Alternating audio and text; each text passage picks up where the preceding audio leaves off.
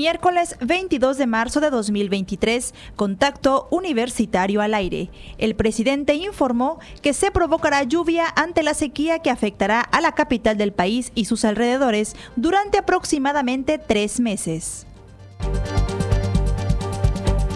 Justamente hoy se conmemora el Día Mundial del Agua. Para, para, comprender este importante tema, platicaremos con la doctora Mónica Chávez. Platicaremos con, la platicaremos con Mirna Peraza y Mariana Guerrero sobre Wadi Y como cada miércoles en la sección de servicios universitarios, Clarisa Carrillo nos platica sobre el programa Erasmus Plus. Con esta y más información, arrancamos Contacto Universitario.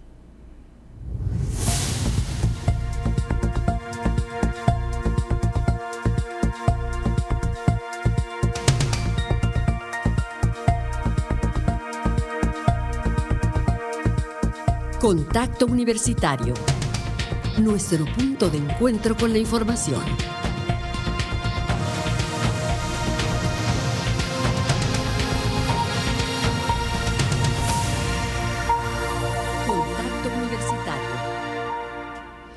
Buenas tardes, hoy miércoles 22 de marzo, una emisión más de Contacto Universitario, transmitiendo desde Radio Universidad. Les saluda Jensi Martínez a nombre de las personas que integramos este equipo informativo.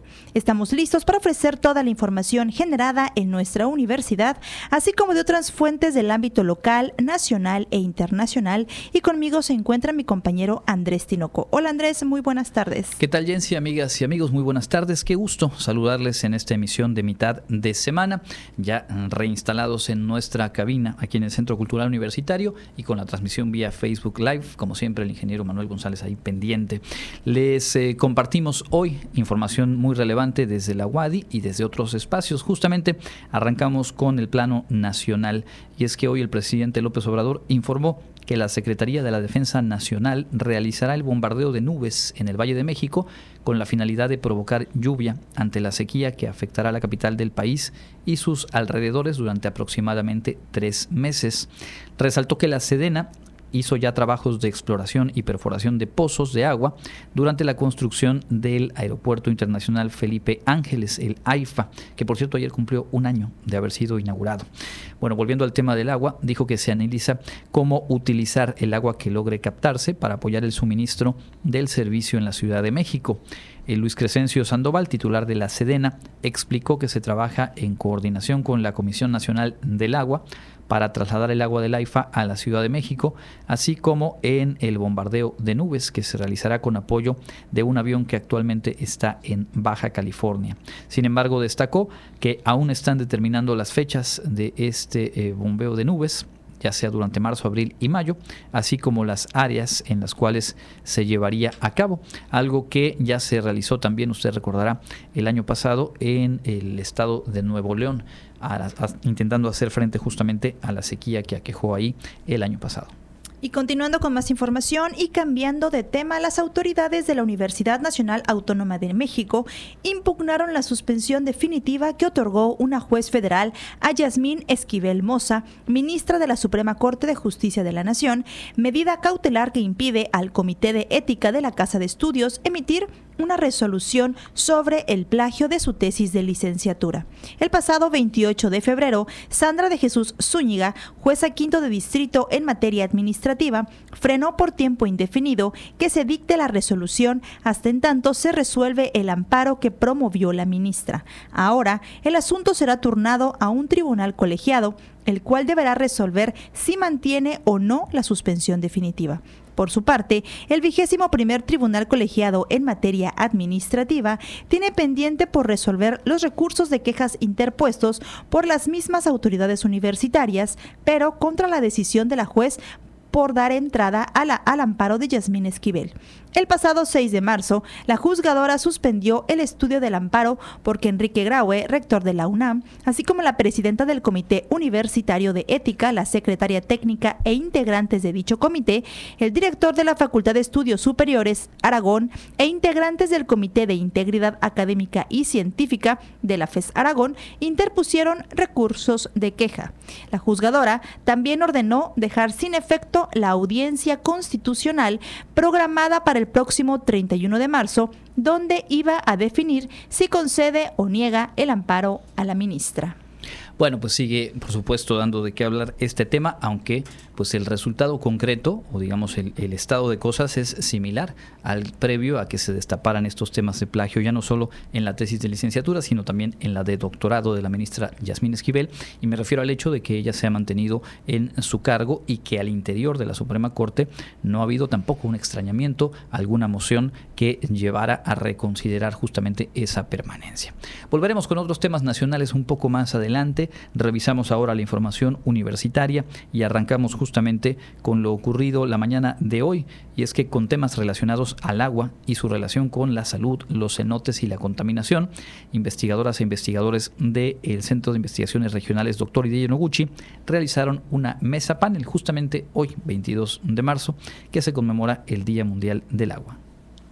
En el marco de la conmemoración por el Día Mundial del Agua, el Centro de Investigaciones Regionales Dr. Hideyo Noguchi de la UADI, a través del Comité de Divulgación Científica, realizó la mesa panel Agua Sustento de Vida, en donde participaron tres investigadoras que expusieron temas relacionados al agua y su relación con la salud, los cenotes y la contaminación. En su turno, la investigadora del CIR, Mónica Chávez Guzmán, expuso la conferencia Agua en la península de Yucatán, el tránsito del agua sagrada a la contaminada, ¿qué podemos hacer? en donde informó que 1.4 millones de personas mueren anualmente y 74 millones verán acortada su vida a causa de enfermedades relacionadas con el agua, el saneamiento y una higiene deficiente. Una de cada cuatro personas en todo el mundo carecen de agua potable segura. Casi la mitad de la población mundial carece de un saneamiento seguro. A nivel mundial, el 44% de las aguas residuales domésticas no se tratan de forma segura. Se prevé que la demanda mundial de agua aumente en un 55% para 2050. Por su parte, Fátima del Rosario Tecpol del grupo espeleológico AJAU impartió la plática Cuevas y cenotes, un patrimonio biocultural en riesgo. Ahí detalló los tipos de cenotes que existen en la península y cómo se ven afectados con los distintos tipos de contaminantes. En este caso, muchas cuevas eh, también son, son lugares de, de de murciélago, mismos que contribuyen a controlar las poblaciones de insectos y las plagas, así como la polinización de plantas, la dispersión de semillas, lo que ayuda a mantener la biodiversidad la amenaza de creer que todos los murciélagos chupan sangre ha provocado la mortandad de importantes colonias. Y en ese aspecto, eh, si tú tienes, tienes una milpa, tienes una cueva, con miles de murciélagos que perchan, pues obviamente los murciélagos están contribuyendo a tu milpa, no solamente pues, para la polinización por último, de la Facultad de Medicina, Norma Elena Pérez Herrera expuso contaminación del agua y salud pública, en donde enfatizó que el agua es vida, el componente más abundante de la tierra y un constituyente de todos los seres vivos. ¿Cuáles son las fuentes de contaminación del agua? Entre las más importantes podemos ver las industriales que eh, contribuyen de esta forma descargando los residuos o los eh, desechos directamente a los mantos freáticos, al mar, a los ríos, a los depósitos de agua, algunas veces sin ningún tipo de tratamiento. La actividad minera es una de las actividades económicas productivas que emplea grandes cantidades de agua para la extracción de oro y metales preciosos se requiere gran cantidad de esta agua y esta agua contaminada también se puede desechar en grandes cantidades contaminando eh, territorios y cuerpos de agua bastante grandes. Para Contacto Universitario, Clarisa Carrillo. Y continúa la Semana de las Ciencias Sociales y Humanidades en la Unidad Académica Bachillerato con Interacción Comunitaria. Con pláticas, talleres y una biblioteca humana iniciaron las actividades de la Semana de las Ciencias Sociales y Humanidades que organiza la Unidad Académica Bachillerato con Interacción Comunitaria, la UABIC de la UADI.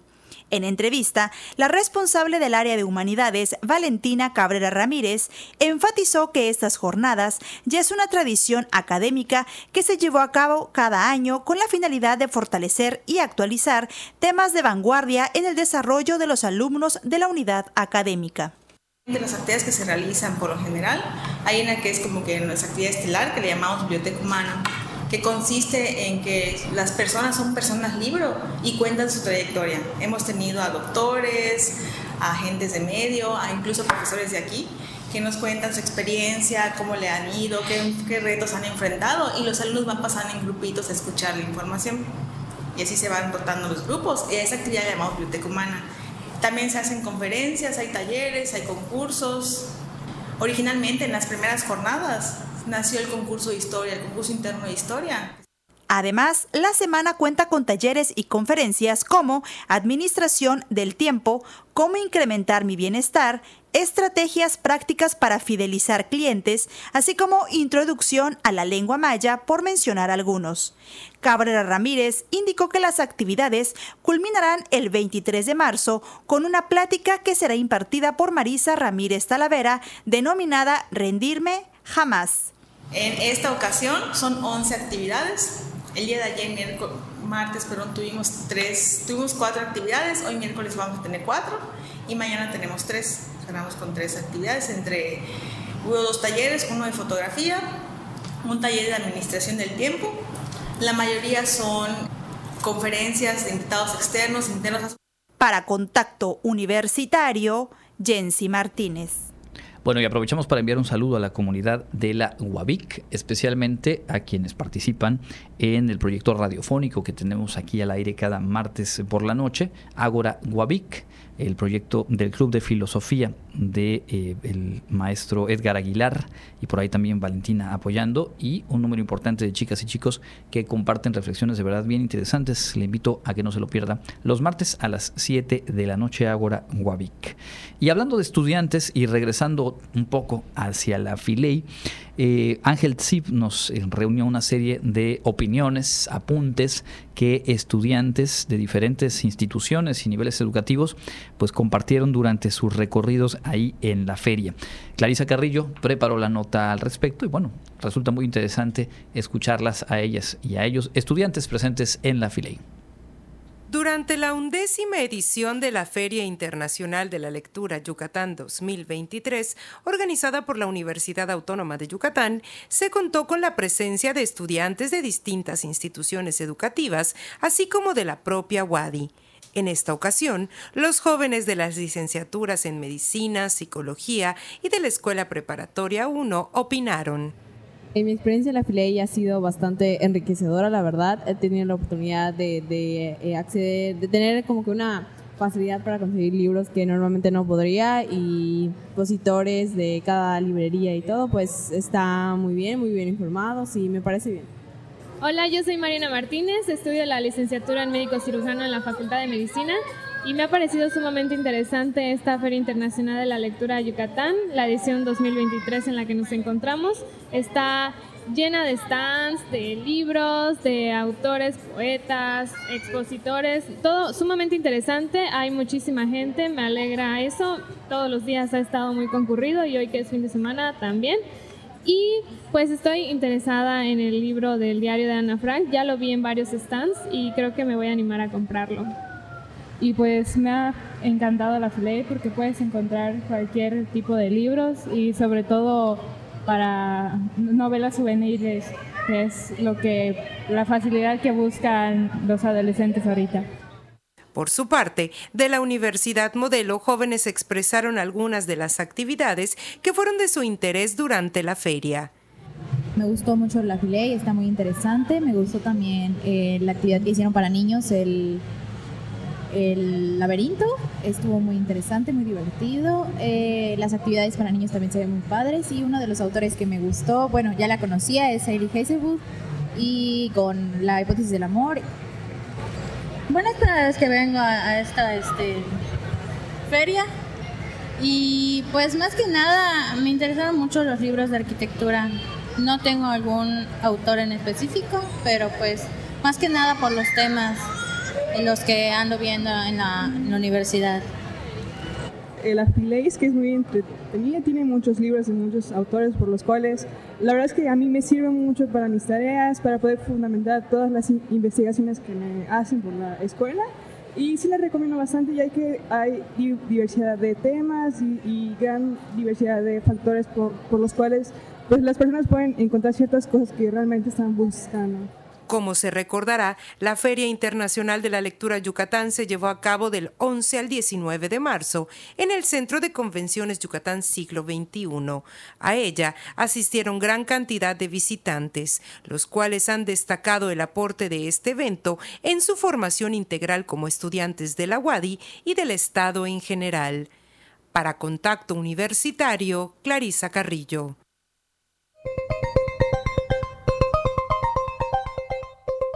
En información local, el gobernador del estado, Mauricio Vila Dosal, informó que del 23 al 25 de mayo se realizará en esta ciudad el Smart City Expo Latin Congress, donde se reunirán más de 10.000 personas provenientes de 45 países.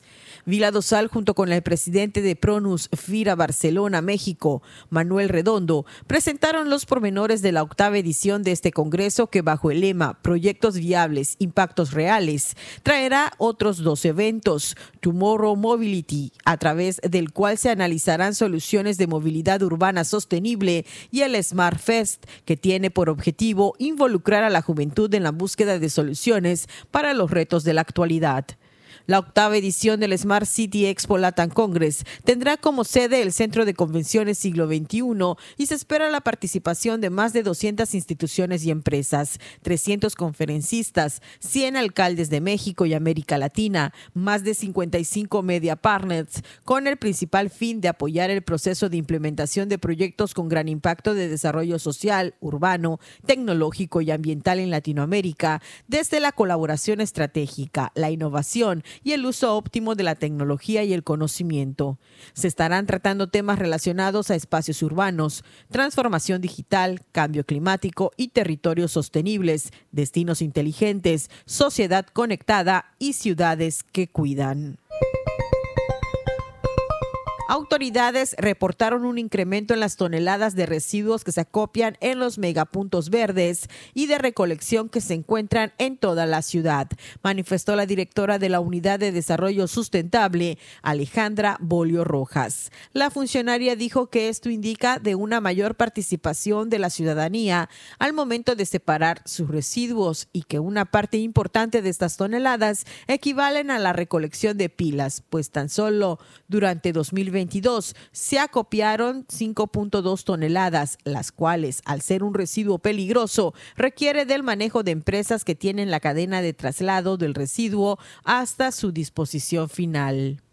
Bolio Rojas manifestó que este tipo de puntos de recolección dan la opción al ciudadano para separar y acopiar de manera separada los residuos, pues muchos pueden ser sometidos a un reciclaje o reutilización, lo cual es benéfico para el medio ambiente y de alguna manera ayudan a mantener limpia la ciudad.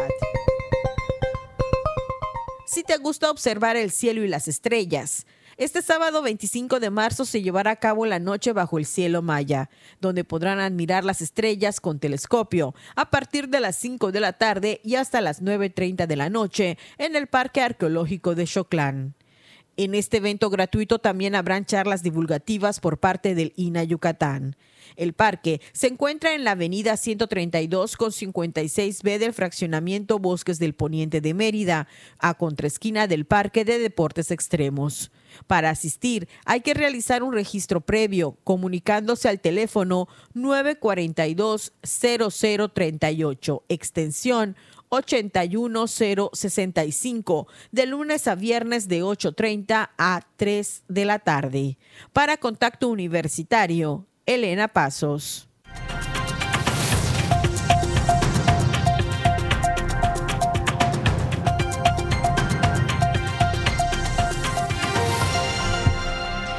Continuamos en contacto universitario a través de las frecuencias de Radio Universidad y saludamos a quienes se suman desde los espacios digitales de la universidad.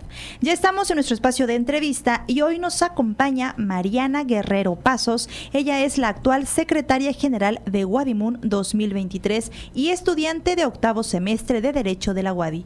Hola Mariana, bienvenida. Hola, hola, ¿qué tal? Buenas tardes, bienvenida. Buenas tardes. Pues platicaremos acerca de la novena edición Guadimun 2023. Mariana, platícanos y, platícanos y compártenos qué es Guadimun.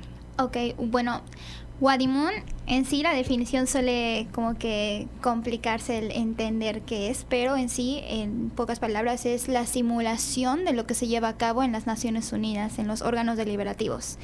En sí son personas que representan o toman el papel de los representantes de cada uno de los países miembros de la ONU y pues empiezan a debatir acerca de diferentes temas en los diferentes comités que existen, por ejemplo, en el Consejo de Derechos Humanos, en ONU Mujeres, diferentes tipos de, de problemáticas, tomando el papel claramente y la postura de cada uno de los países.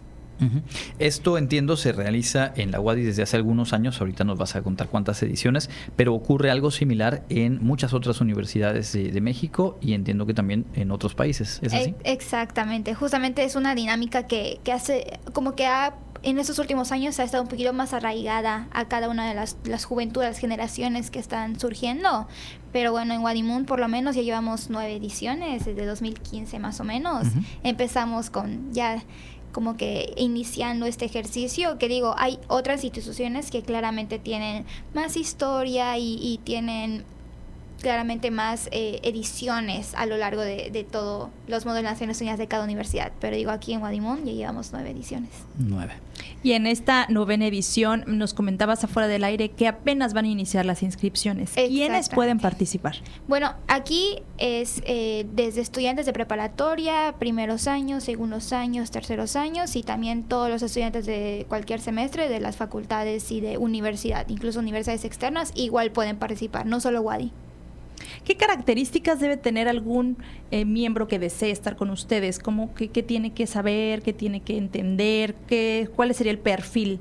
Bueno, en sí es suele como que malentenderse comúnmente que solo las personas de derecho pueden participar. O solo si te vas a derecho, pues te va a gustar este, este ejercicio. La realidad es que en estos últimos años, como hemos, hemos tratado de quitarnos este estigma que, que muchas veces suele estar arraigado en los modelos de Naciones Unidas, tenemos estudiantes de medicina, estudiantes de educación, estudiantes que no te imaginarías que les gustara este ambiente y este, esta situación de estar debatiendo y estar platicando acerca de pues de, de, todo lo que concierne a la ONU. Entonces en sí es solo tener ganas de aprender, ganas de pues conocer nueva gente, conocer una nueva experiencia.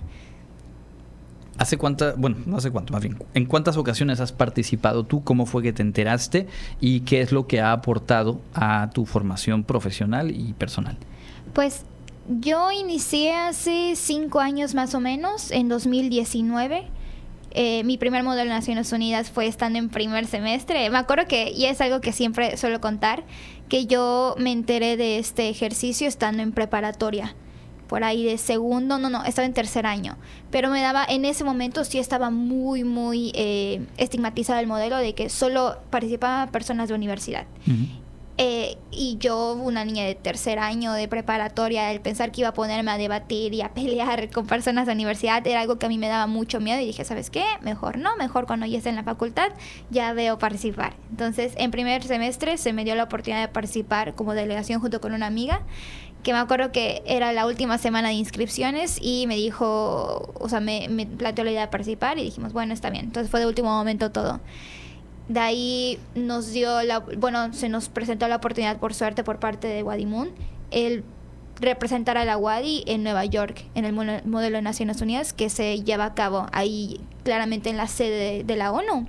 Eso fue en 2020. ¿Tú estuviste ahí? Exactamente, sí. Y qué sensación de estar en ese sitio, más allá de, que fuera tu primera experiencia y llegaras hasta ahí, eh, debe tener una carga energética. Sí. Cuéntanos. Exactamente, digo, en Guadimun ya van cuatro ediciones, de hecho justamente esta edición nos estamos yendo en abril, otra delegación oficial a Nueva York, como que ya es un ejercicio que solemos hacer año con año, claramente ahorita por la pandemia no se pudo, pero pues regresamos a, mandar una delegación oficial a Nueva York. Y claramente el sentimiento, el estar ahora sí debatiendo en lo que es la sede, o sea, es algo que no te cae como que el 20 hasta que ya estás ahí, ves todos los letreritos con los países, ahí dices, de verdad estoy en las Naciones Unidas y esto puede ser algo palpable en un futuro, que pues es algo que muchas veces a las personas que participan como que les llama mucho la atención de esto puede ser verdaderamente mi futuro.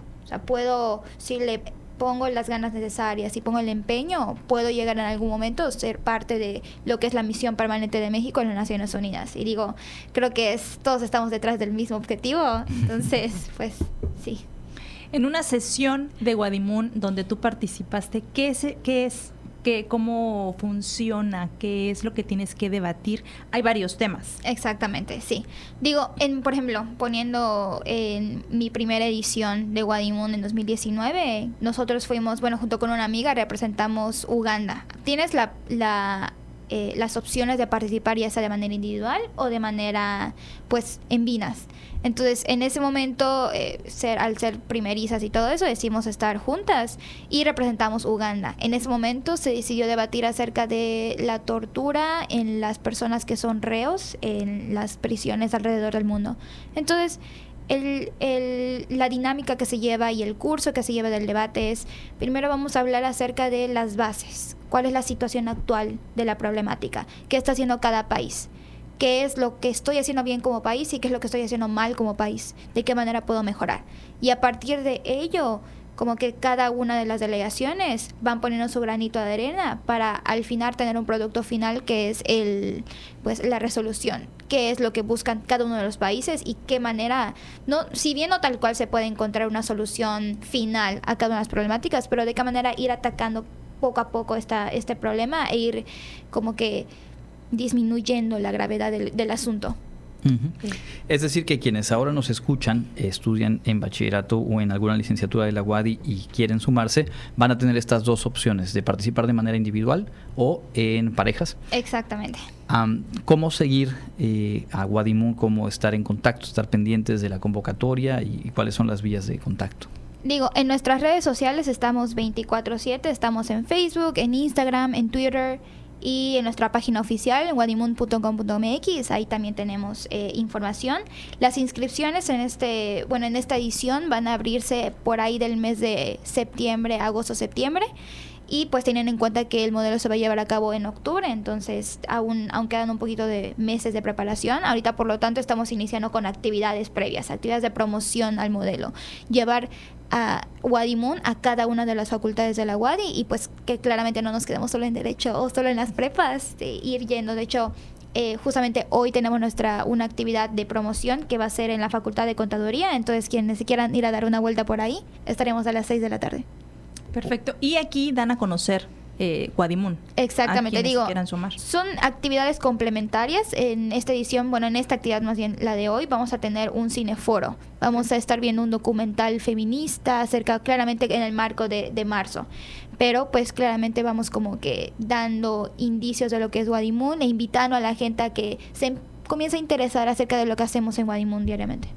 Entonces, previo será eh, el viaje de la delegación desde aquí a Nueva York, entendí abril. Exactamente, en abril, el 13 de abril nos estamos yendo. Y en el mes de agosto abrirán la convocatoria y la invitación para que las actividades se realicen en el mes de octubre. Exactamente. Entonces, ojalá podamos platicar a la vuelta, Regreso. después de esa experiencia en Nueva York, para que nos comparta de, nueva cuenta, eh, tú y algún otro participante, pues que se vive. Yo la verdad es que desde que supe de Guadimun, lo, lo primero que se me viene a la mente son esas tiras de Mafalda, cuando se imaginaba ser traductora en las Naciones Unidas y resolver todo, cambiando eh, los mensajes Yo no sé si se llegan a resoluciones eh, eh, en todos los casos, pero sí lo sabemos, lo hemos abordado en diferentes momentos aquí en el informativo.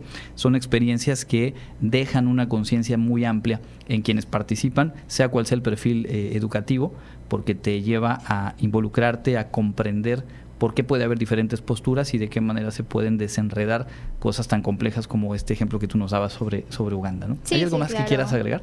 Pues que se animen a participar. La realidad es que sí tenemos como que esta participación de todas las facultades y todas las preparatorias de la, de la UADI y es algo que justamente como que nos llena mucho de orgullo el haber llegado a todas las facultades. Entonces, pues que nos que estén al pendiente de todas nuestras actividades de promoción y también pues estaríamos regresando a nuestra regresada de Nueva York. Claro, inician hoy con FECA y posteriormente ¿dónde estarán?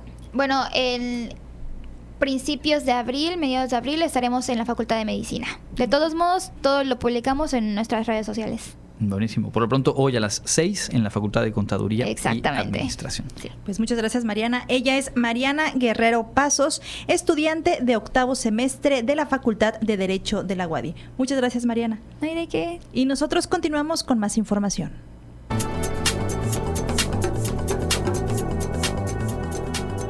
El Comité Institucional para la Atención de Fenómenos Meteorológicos Extremos de la UADI informa que este miércoles 22 de marzo tenemos ambiente caluroso con cielo mayormente despejado.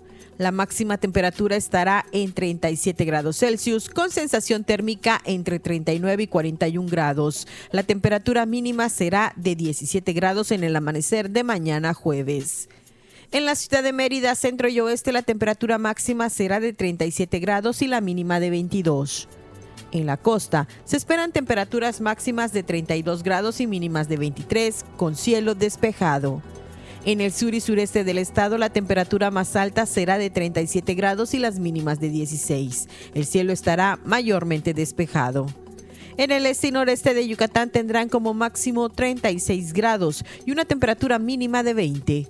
Para Contacto Universitario, Elena Pasos.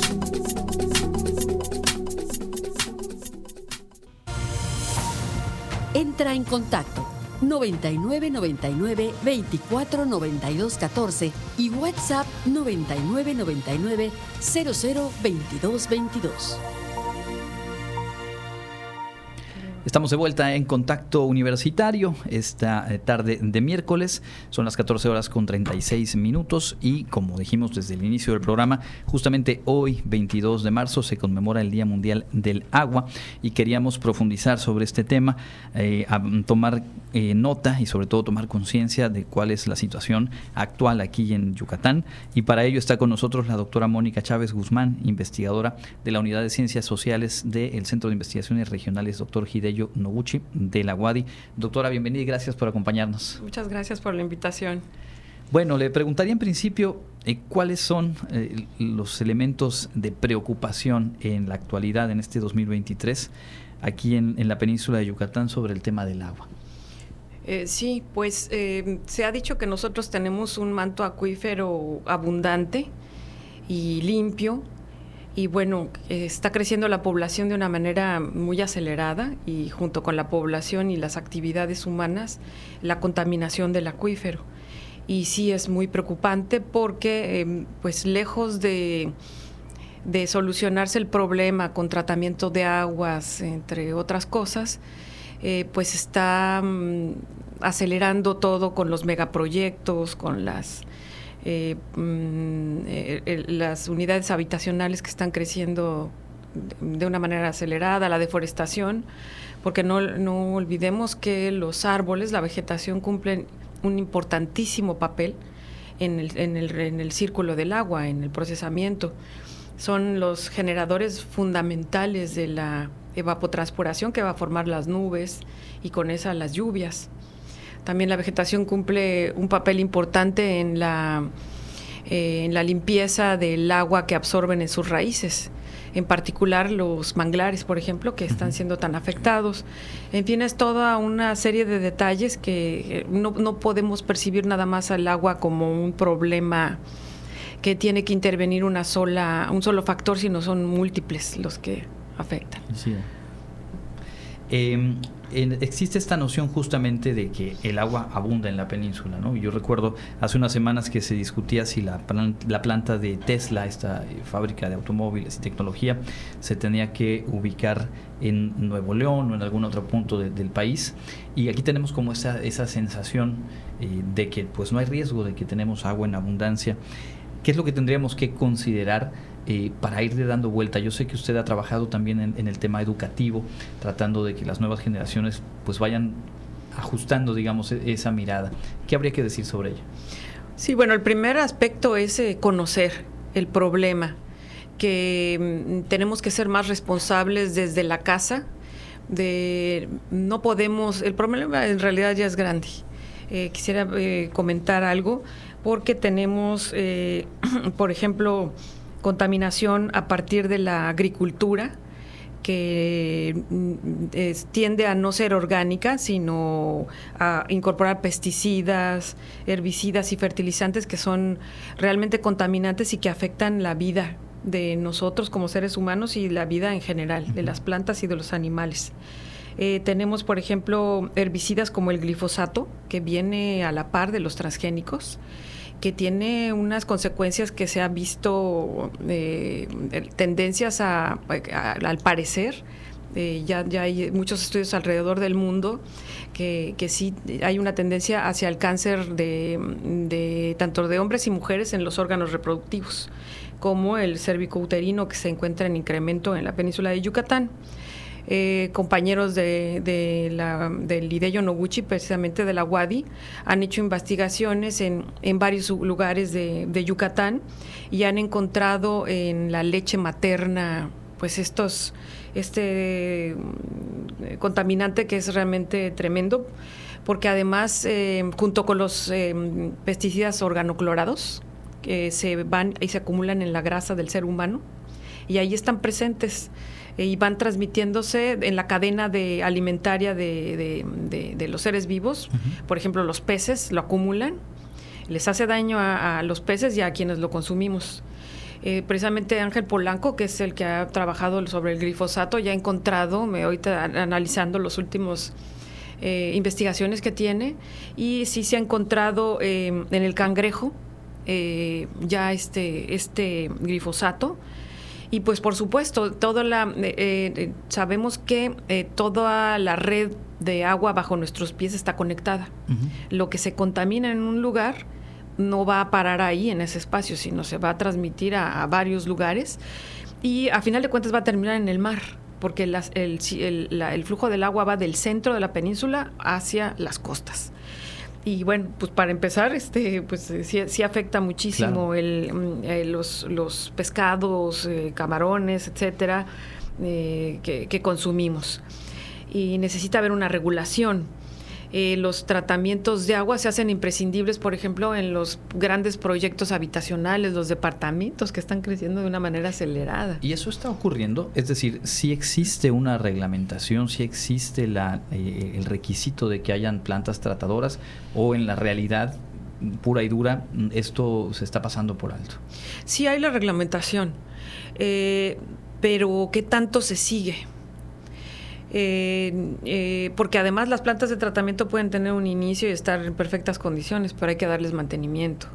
Se habla, por ejemplo, de bueno el tan sonado caso de las granjas porcícolas, que podrían sí disminuir notablemente sus contaminantes, aunque no del todo, mediante plantas de tratamiento, eh, biodigestores, etcétera, pero en realidad no están funcionando como debieran funcionar. Y bueno, tenemos eh, por ejemplo, el centro, que no se inició con, plantas de tratamiento, ni siquiera con fosas sépticas. Y bueno, todo se está vertiendo, todos nuestros contaminantes, aquí que es una zona tan turística, pues se van hacia el manto acuífero. No sé si los hoteles, yo creo que sí deben estar regulados, pero no, no, no sé exactamente a qué grado. Eh, pero sí, sí sabemos que ya los estudios que han hecho los compañeros de, la UAD y de diferentes disciplinas y también de la UNAM, por ejemplo, Flor Árcega, también han encontrado en los análisis que han estudiado pues múltiples contaminantes y sí algo, algo importante. Y también nosotros como consumidores pues estamos contribuyendo a eso. el cloro, el ácido muriático, los jabones que no son biodegradables, eh, los colorantes que consumimos, por ejemplo, también son bastante eh, eh, tremendos. Me estaba viendo que los colorantes, el amarillo y el rojo, el naranja en particular, ¿sí? que también son cancerígenos y pues también se van, con nuestros desechos, se van hacia el manto acuífero. Em, los plásticos que consumimos en las aguas, en este eh, pues ya sabemos todos los desechos, todas las basuras que no tomamos conciencia de esa basura a dónde va a ir a parar si no se hace a, través de los eh, centros de acopio que por lo menos tienen algunas regulaciones, que debieran de tener mayores regulaciones pero que sobre todo en las poblaciones que no son las, las grandes ciudades como Mérida, pues ahí a veces ni siquiera hay basurero municipal. Entonces, bueno, son muchísimos problemas, muchísimos retos, pero nosotros como ciudadanos, uno, pues tenemos que ver qué es lo que consumimos, sustituir por productos biodegradables. Eh, por ejemplo, el ácido muriático y el cloro, pues eh, podrían sustituirse por eh, vinagre, limón y bicarbonato de sodio, que funciona, yo, yo lo hago y este puede contribuir en gran medida a eso, fomentar la agricultura orgánica, eso es importantísimo, que además damos empleos a los a, los compañeros campesinos de los alrededores. Eh, con el comercio circular hay menos eh, eh, producción de CO2 al no tener que traer desde el centro del país o de otros lugares, sino en nuestra propia región.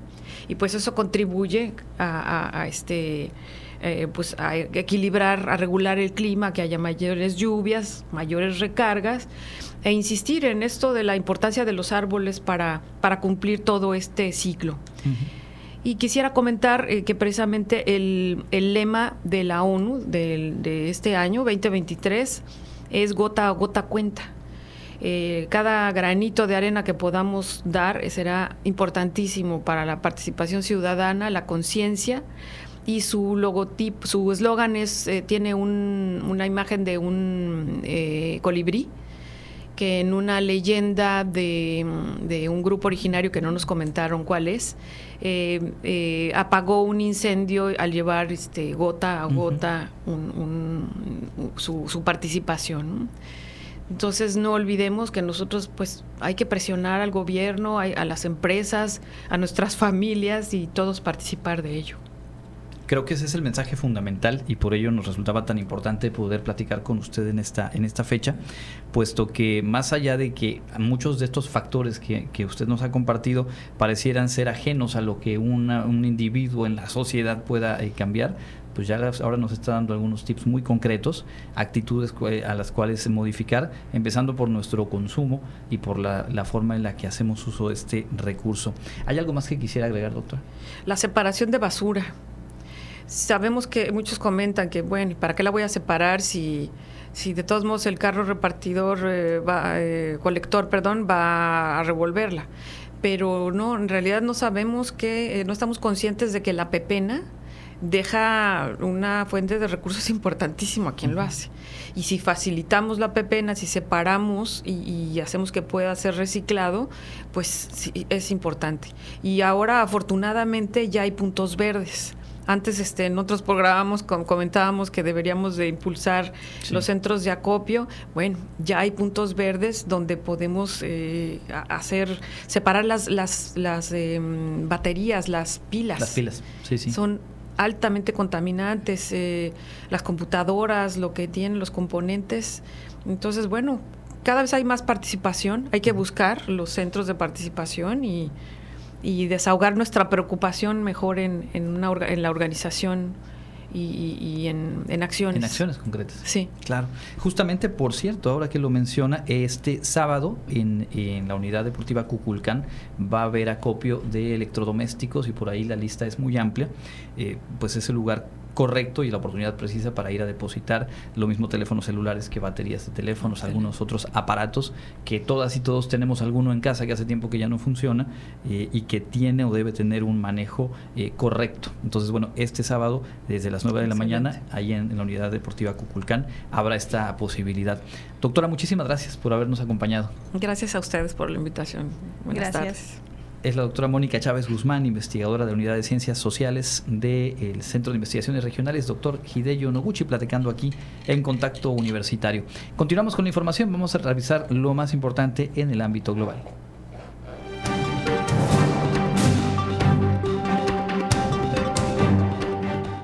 En el ámbito internacional, la policía de Guatemala capturó este miércoles por pedido de Estados Unidos a un mexicano acusado de traficar grandes cargamentos de metanfetamina, heroína y cocaína a ese país, informaron las autoridades guatemaltecas. Pablo Tavares, conocido como Negro y Compadre, fue detenido por los uniformados en un operativo en el poblado de Tecum Humán, un paso fronterizo de Guatemala con México en el suroeste del país, dijo a periodistas el vocero de la policía, Edwin Monroy. Tavares es el tercer mexicano detenido en Guatemala en los últimos cinco días, reclamados en extradición por la justicia estadounidense. El supuesto narcotraficante de 47 años es requerido para comparecer a juicio en la Corte del Distrito Norte del Estado de Georgia por delitos relacionados con el narcotráfico, añadió el portavoz del Ministerio Público, Moisés Ortiz. Ortiz señaló que una investigación realizada por las autoridades del cumplimiento de la ley identificó una organización de tráfico de drogas con base en Atlanta, Georgia, que ha sido responsable de importar y distribuir grandes cantidades de metanfetamina, heroína y cocaína en el distrito norte de Georgia.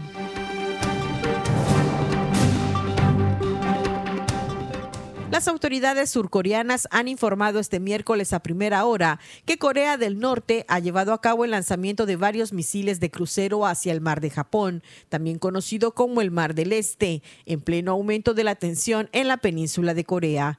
Debido a esto, han alertado de la posibilidad de que los lanzamientos incluyan misiles de crucero estratégicos y de largo alcance, conocidos como la versión norcoreana de los estadounidenses Tomahawk, según han informado la agencia de noticias Yonhap.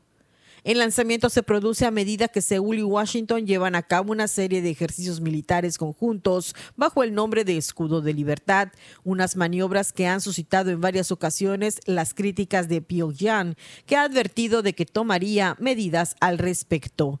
Para Contacto Universitario, Elena Pasos.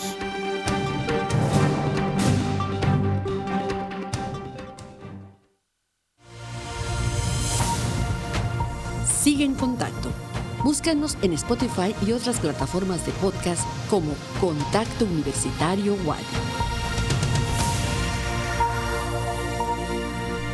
Continuamos en contacto universitario en esta emisión de miércoles y como cada miércoles vamos a revisar algunos asuntos de espacios, convocatorias, servicios y proyectos en Wadi que seguramente será de interés. En este caso, si no estoy mal, Clarisa Garrillo, bienvenida para la comunidad universitaria. Cuéntanos, por favor. Es correcto, Andrés. Muy buenas tardes, Andrés y Jensi.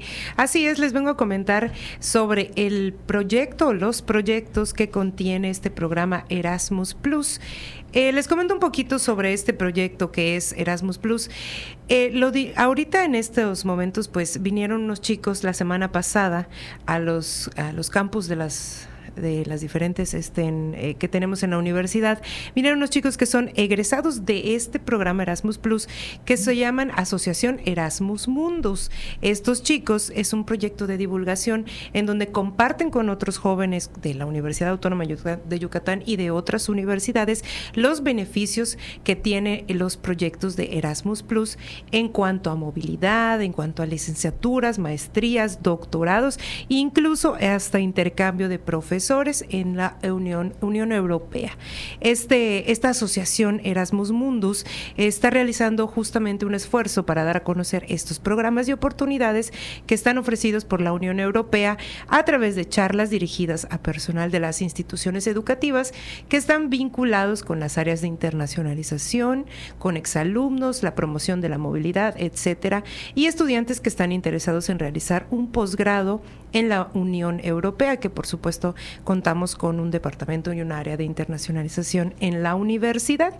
Ahora, Erasmus Plus, que es este programa que contiene todo esto de movilidad de egresados, de maestrías, doctorados y también el intercambio de docentes, es un programa de la Unión Europea para apoyar la educación, la formación, la juventud y también el deporte en Europa. Vamos a escuchar en esta ocasión a Carla Carrillo Cerón, quien es una egresada de este programa que nos comenta un poquito más sobre Erasmus.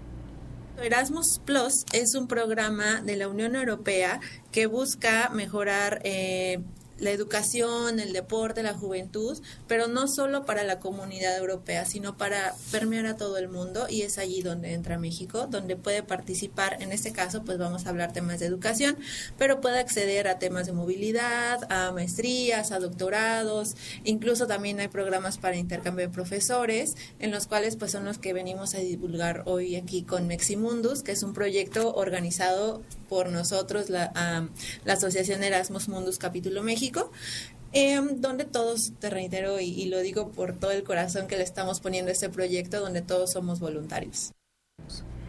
Escuchamos, Clarisa, a Carla Carrillo, tu prima. Exactamente, mi prima. Justamente, ya quisiera irme a la Unión Europea como ella.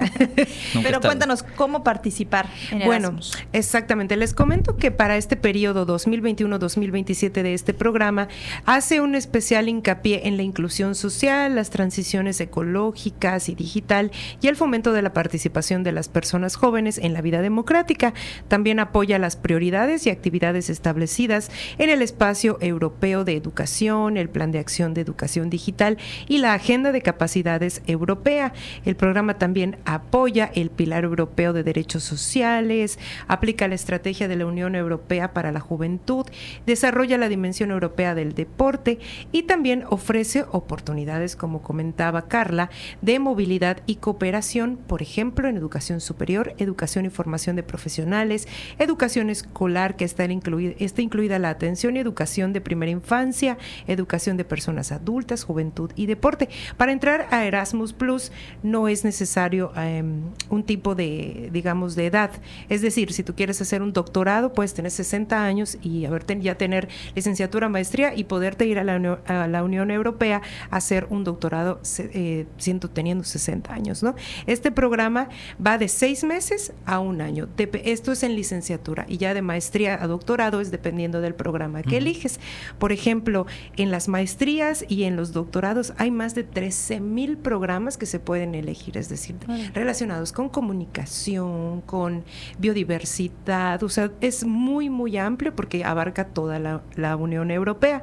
Entonces, para participar en ello, pueden ya sea personalmente entrar a la página de Erasmus Plus, que ahora se las, eh, se las comparto, o ir directamente al área de su universidad donde está internacionalización, en, en nuestro caso, que es esta área que, que dirige el, el, doctor Andrés, Aluja, Schunemann. Entonces pueden acercarse y por supuesto la universidad tiene ciertos convenios y ciertas estén alianzas con estas, estas universidades y ellos te ayudan a obtener una beca, a que te digan todo lo que, eh, lo que contiene y lo que aplica para ya sea movilidad, licenciatura, este, maestría o doctorados. ¿no? Entonces, pueden entrar a www.erasmus-medio-plus.ec.europa.eu de, Europa.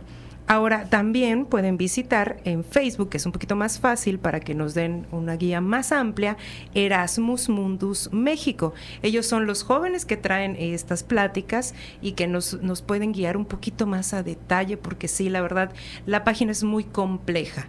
¿Por qué? Porque pues puedes eh, aplicar como personal, como por medio de una universidad, como profesor, como institución. O sea, hay muchas, muchas ramificaciones en este programa. Entonces, tu sugerencia es ir a directamente al Facebook Erasmus a Erasmus Mundus México. Y ahí de ahí partir. Ahí, de ahí partir y ahí te dicen este, dónde van a estar dando conferencias o pueden eh, enviarles un mensajito, dan clic en el mensaje y, y, ahí les, eh, les, les, les, pueden preguntar en qué tipo de, de, pues de programa educativo están interesados, licenciatura, maestría, doctorado o intercambio de profesores. Pero es un, un programa sumamente completo que eh, involucra muchísimos programas de, de educación superior, educación media superior. ¿no?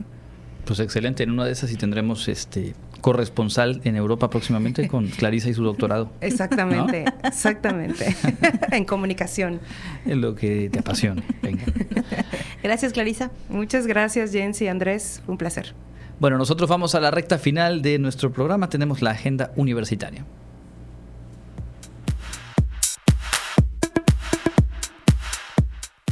Amigos, ya estamos listos con la información de la agenda universitaria. La Universidad Autónoma de Yucatán, a través de las Facultades de Economía y de Ingeniería Química y el Consejo Estudiantil 2023-2025, tienen el honor de invitar al público en general a la sesión del Seminario Permanente Cambio Económico, Desarrollo y Sustentabilidad. En esta ocasión, el maestro Jorge Luis Avilés, titular de la Secretaría Técnica de Planeación y Evaluación del Gobierno del Estado de Yucatán, impartirá la conferencia magistral Tendencias de la economía yucateca post-pandemia COVID-19. La cita es el miércoles 22 de marzo a las 15.30 horas. La modalidad es presencial en el auditorio de la Facultad de Economía. Para mayor información pueden comunicarse al correo javier.becerril.correo.wadi.mx. El Comité del Sistema de Gestión Ambiental de la Facultad de Ingeniería Química, en colaboración con Student Energy, invita a la comunidad estudiantil y personal de FIC y del CASEI a participar en la mesa panel Día Mundial del Agua, Esfuerzos para la Preservación. La cita es el próximo jueves 23 de marzo a las 10 de la mañana en el auditorio de la facultad. Para más información, comunícate al correo sgambiental.fic.correo.wadi.mx. ¿Te gustaría ser donador de Fundación Wadi AC y no sabes cómo? Pues aquí te dejamos el correo y el teléfono para apoyar a que más estudiantes continúen y concluyan sus estudios. El correo es fundacionwadiac.gmail.com o el teléfono 99 92 68 57 17 es de lunes a viernes de 9 a 4 de la tarde. Sigamos compartiendo el orgullo de ser Wadi. En el marco del Día Mundial de la Visibilidad Transgénero, les invitamos a participar en el conversatorio Vida, Historia y Futuro hacia la inclusión de las personas trans, que se llevará a cabo el viernes 31 de marzo a las 10 de la mañana en el auditorio de la Facultad de Ciencias Antropológicas Wadi. Esto ha sido lo más relevante de la agenda universitaria. Mi nombre es Fabiola Herrera Contreras, Comunicación Digital, Audiovisual e Identidad. Y con esto llegamos al final de nuestra emisión. Agradezco mucho que nos hayan acompañado en este miércoles 22 de marzo. Agradezco también a Norma Méndez y a Ángel Zip que está en los controles y transmitiendo desde Facebook Live. Les recuerdo que mañana a las 8 en punto los esperamos en nuestra emisión matutina con Elena Pasos Enríquez y a las 2 de la tarde los esperamos de vuelta con más información. Recuerden seguirnos en nuestra plataforma de podcast. Estamos como Contacto Universitario Wadi. Ahí pueden recuperar nuestras entrevistas y programas completos. Mi nombre es Jensi Martínez. Me despido de ustedes como siempre. Fue un gusto haber compartido este espacio de noticias. Andrés, nos escuchamos el día de mañana. Hasta mañana. Gracias a todo el equipo de este informativo. Gracias a usted por estar en sintonía. La invitación para que se quede en nuestra frecuencia. Viene el espacio de Inmortales de la Música y a las 7 de la noche con Bocuates, parte de la programación de hoy en esta emisora cultural universitaria. Que tenga una excelente tarde y hasta mañana. Contacto Universitario, nuestro punto de encuentro con la información. Una producción de la Coordinación de Comunicación Institucional de la Universidad Autónoma de Yucatán.